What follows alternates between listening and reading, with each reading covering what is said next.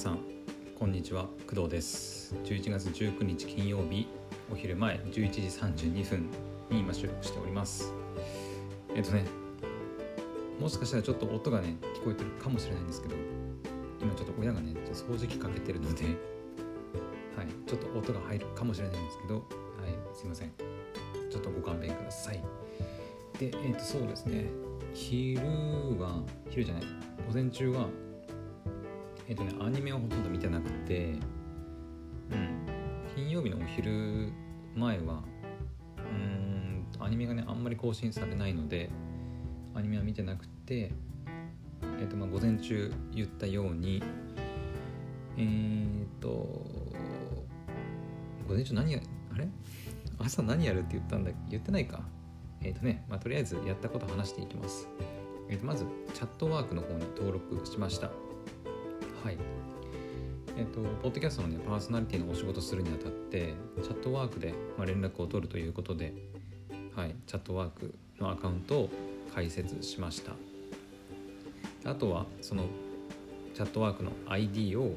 まあ、企業さんの方にお伝えすれば、まあ、完完了というか、はい、連絡は今後ね、チャットワークで取ることになるかと思います。はい。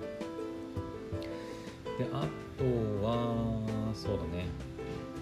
キャストとか、スタンド FM のプロフィール文章をね、ちょっと更新しました。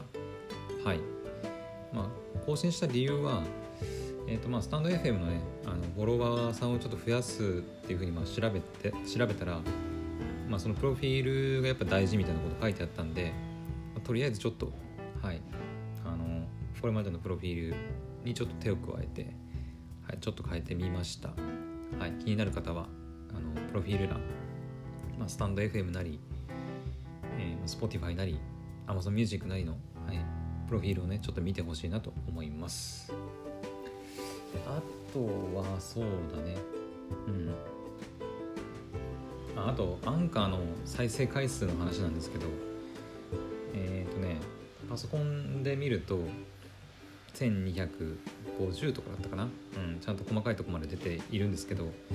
前にも言ったあの、まあ、バグなのかな？がちょっとか分かんないんですけど、えー、と再生回数の表示がスマホ版とパソコン版でなんか変になってるっていう話前にもしました。でパソコン版はねまだ1300回は行ってないのにやはりスマホ版は 1.3K という風に表示されるみたいです。うん何なんだろうね。なんかまあ私の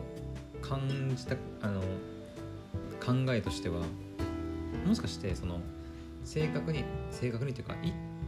1300回行ったから 1.3K なんじゃなくて1250からえー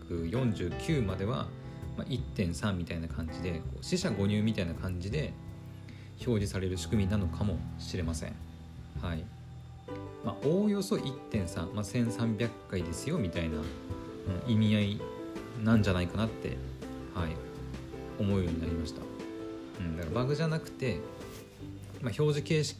表示する、まあ、アルゴリズムの違いというか、うん、達成1300を達成したからま1.3、まあ、1400を達成したから1.4じゃなくて大体1.3、まあ、1300大体1400みたいな感じで、まあ、表示されるということかもしれませんちょっと分かんないですかね。正しいかどうかは。はい。なのでとりあえずまあ再生回数のバグ問題はこれでいいかなって思ってます。はい。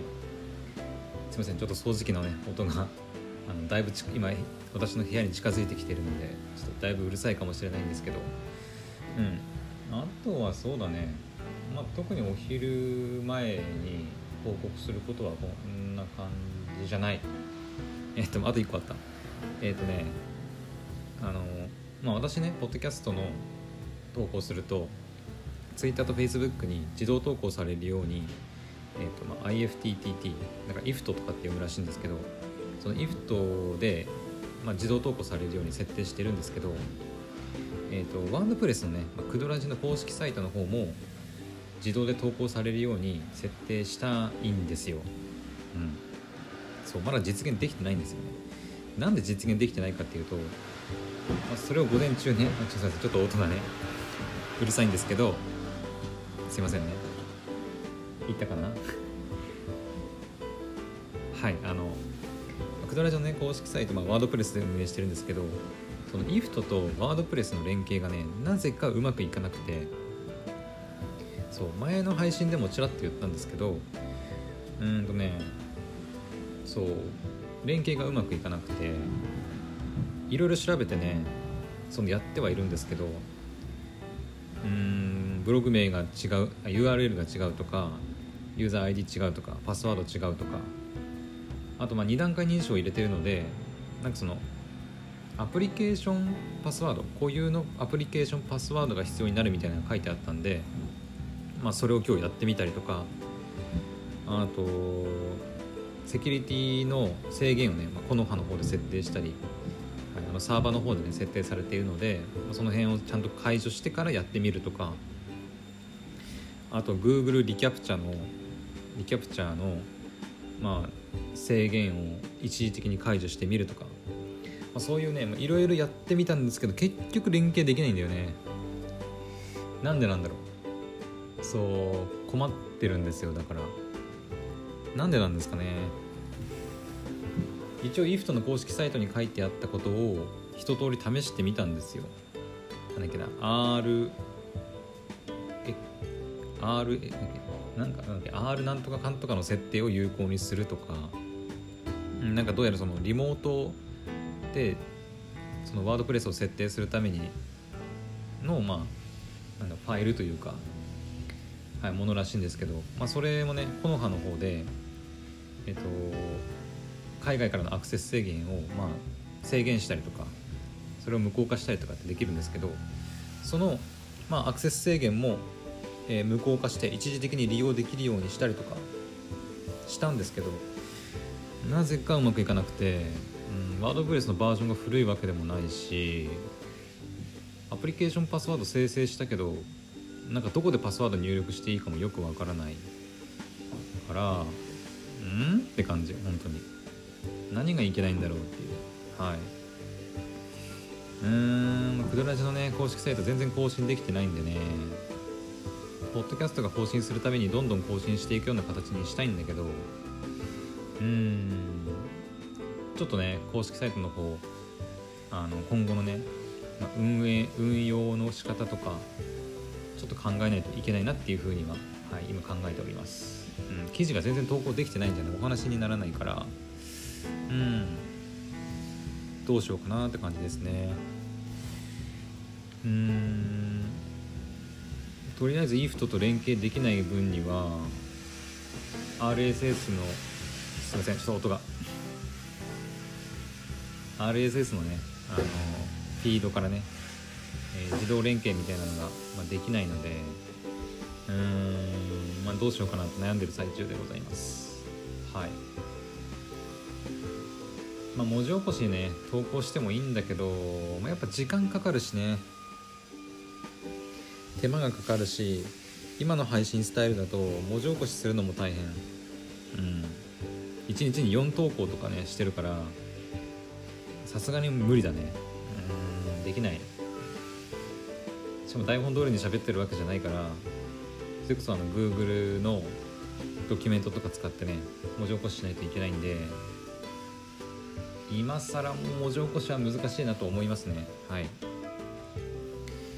なのでなんとかこうワードプレス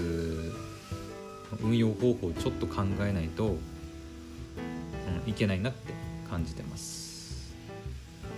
これまで通りの文字起こしがダメだからうん、公式サイトの目的というか何のために公式サイトをやるのか。何を投稿するのかみたいなところをねちょっと考えないといけないなって気はしております。はい。このぐらいかな。とりあえず午前中にやったのははいそれぐらいです。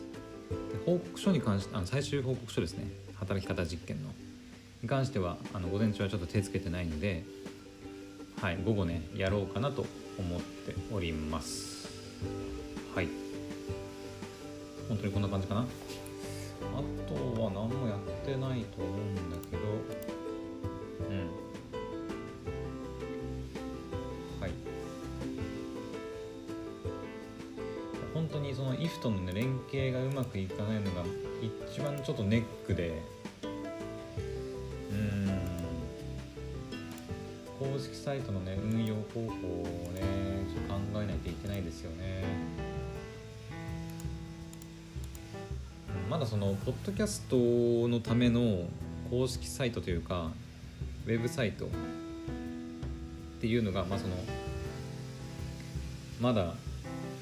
多くない。やっぱりそのブログコンテンツとしてのウェブサイトが多いからうん。ワードプレスのなんかそのプラグインとかで RSS を読み取って自動投稿するみたいなのがあればね、ま、それを使うっていう方法もあるかとは思うんですけどはいその辺ちょっといろいろ探してみたいなと思います。はい。では